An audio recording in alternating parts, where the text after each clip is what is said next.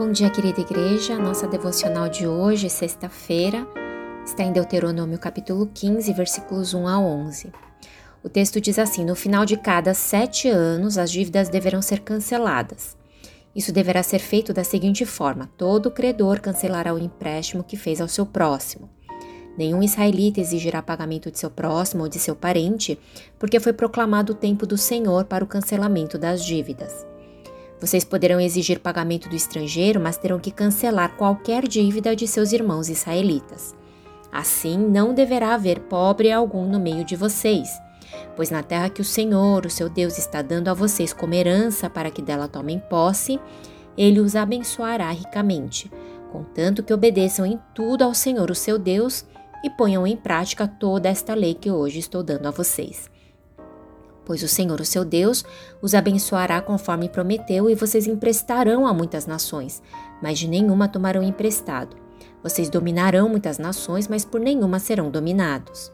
Se houver algum israelita pobre em qualquer das cidades da terra que o Senhor, o seu Deus, está dando a vocês, não endureçam o coração, nem fechem a mão para com seu irmão pobre.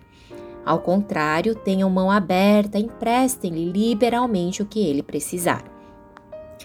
Cuidado, que nenhum de vocês alimente este pensamento ímpio. Ah, o sétimo ano, o ano do cancelamento das dívidas está se aproximando e não quero ajudar o meu irmão pobre. Ele poderá apelar para o Senhor contra você e você será culpado desse pecado.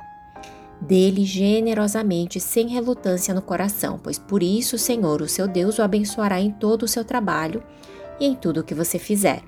Sempre haverá pobres na terra, portanto, eu ordeno a você que abra o coração para o seu irmão israelita tanto para o pobre como para o necessitado de sua terra.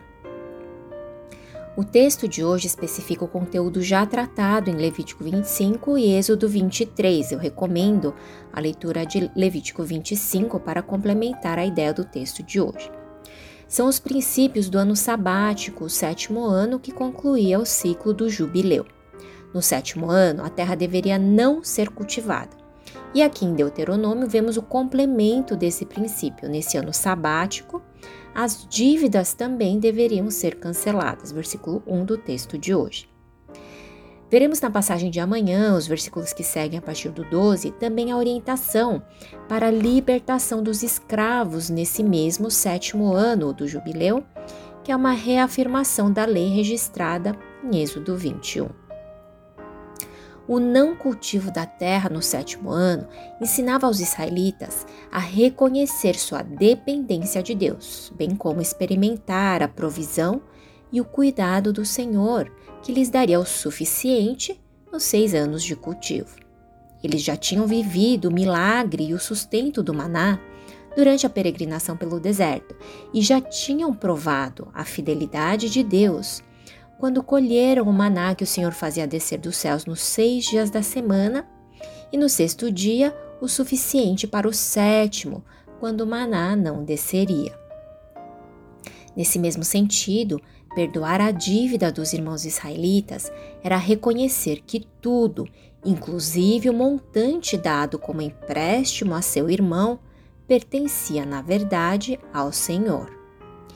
Se, ao não cultivar a terra no sétimo ano, os israelitas eram lembrados do sustento e cuidado de Deus, ao perdoar as dívidas, eles seriam lembrados da misericórdia, graça e justiça de Deus para com suas próprias vidas. Assim como, ao libertar os escravos, seriam lembrados de como o Senhor os havia libertado do Egito, versículo 15.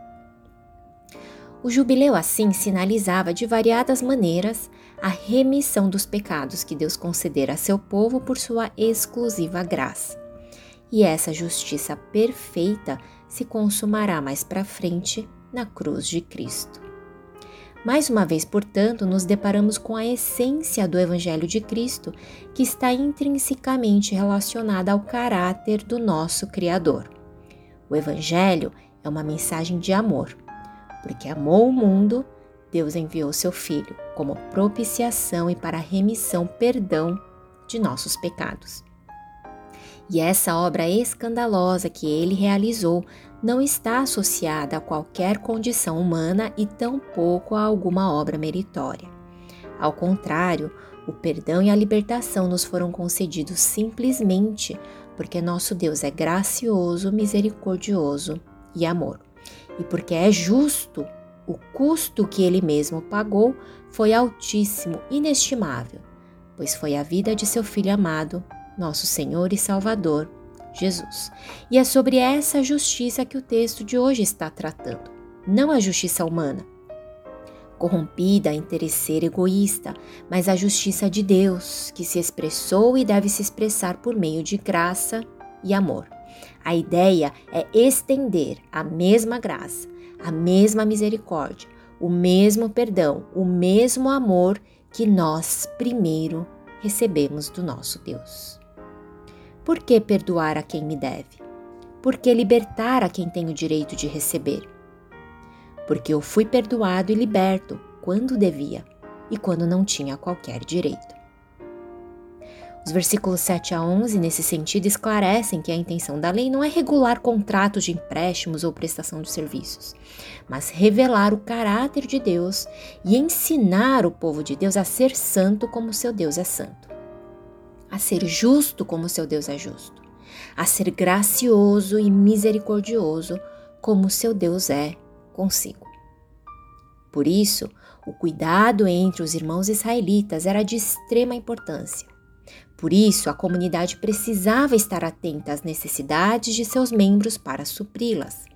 Os pobres deveriam ser cuidados e não deveriam sofrer com privações, pois por meio da comunidade o cuidado de Deus deveria ser vivenciado. Daí a advertência do versículo 9 para que os israelitas não retivessem a ajuda ao necessitado, pois um empréstimo no sexto ano seria praticamente como uma doação, já que o ano seguinte seria o jubileu. E o Senhor diz, versículos 10 e 11: Dele generosamente e sem relutância no coração. Abra o coração para o seu irmão. Em outras palavras, tudo o que temos e somos recebemos do Senhor por sua graça. O reconhecimento dessa realidade tem de nos impedir de reter.